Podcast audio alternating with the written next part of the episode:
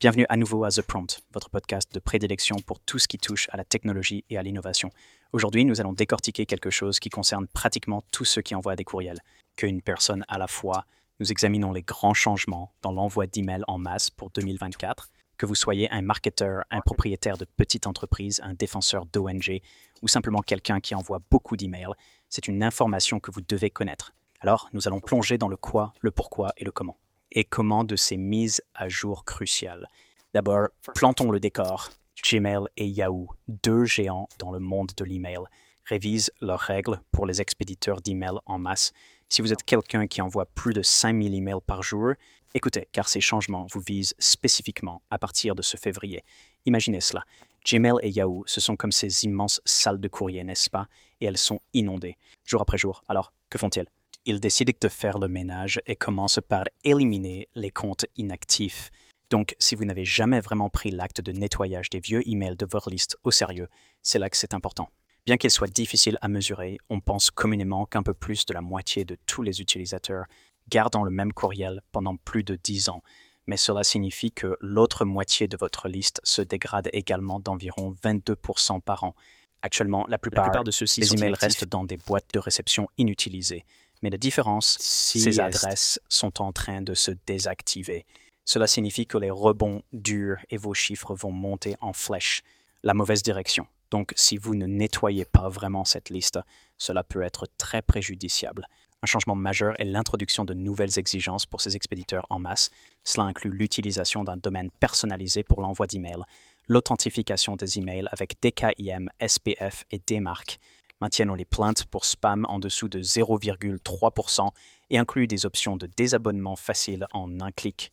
Quels sont tous ces termes fous? Pensez-y comme si vous étiez en boîte ou à un événement. Des marques.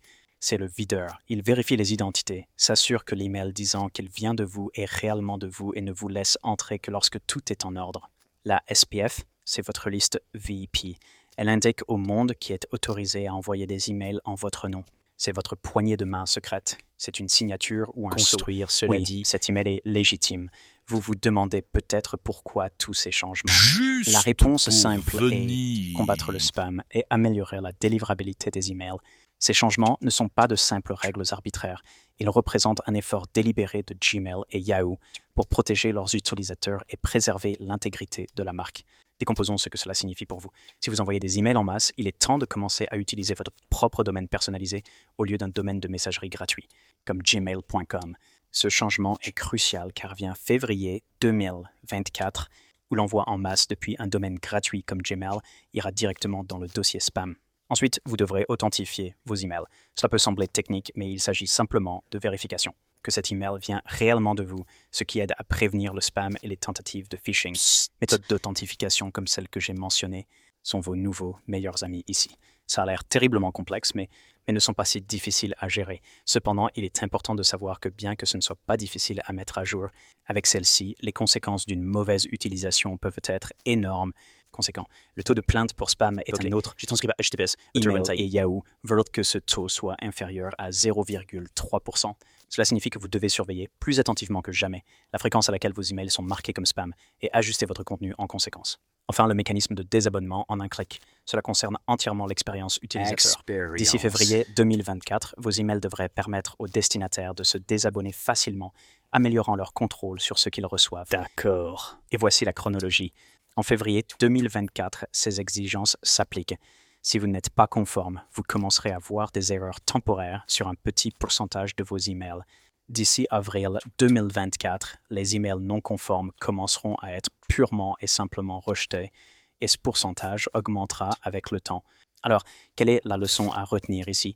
Ces changements ne concernent pas seulement les grands acteurs, ils reflètent un changement plus large dans le paysage de l'email dans le paysage. Ce qui est requis pour les grands expéditeurs aujourd'hui deviendra probablement une norme pour tous les expéditeurs à l'avenir.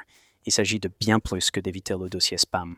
Il s'agit d'être des expéditeurs de courriel responsables qui privilégient l'expérience et la sécurité de leurs destinataires. Si vous gérez des emails en masse, il est temps de s'adapter. Embrassez ces changements, non pas comme un obstacle, mais comme une opportunité d'affiner vos stratégies d'email, d'améliorer votre capacité de livraison et Construisez des liens plus significatifs avec votre audience. Mais soyons réalistes, tout cela peut être intimidant. C'est technique et réussir n'est pas évident. N'est-ce pas? Eh bien, c'est essentiel. Si vous vous sentez un peu perdu, mon équipe et moi pouvons aider. Mi-2023, j'ai rejoint l'agence Para en tant que principal et essentiellement des choses plus compliquées comme celle-ci avec vous. Si vous avez besoin de conseils, d'une stratégie ou simplement de le faire, contactez-moi. Envoyez-moi un message direct sur Cause Hacker, sur Instagram ou LinkedIn. Nous sommes là pour vous.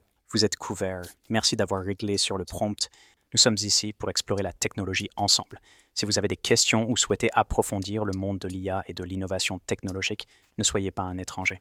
Jusqu'à la prochaine fois, continuez à repousser les limites en restant à la pointe de la technologie et restez curieux.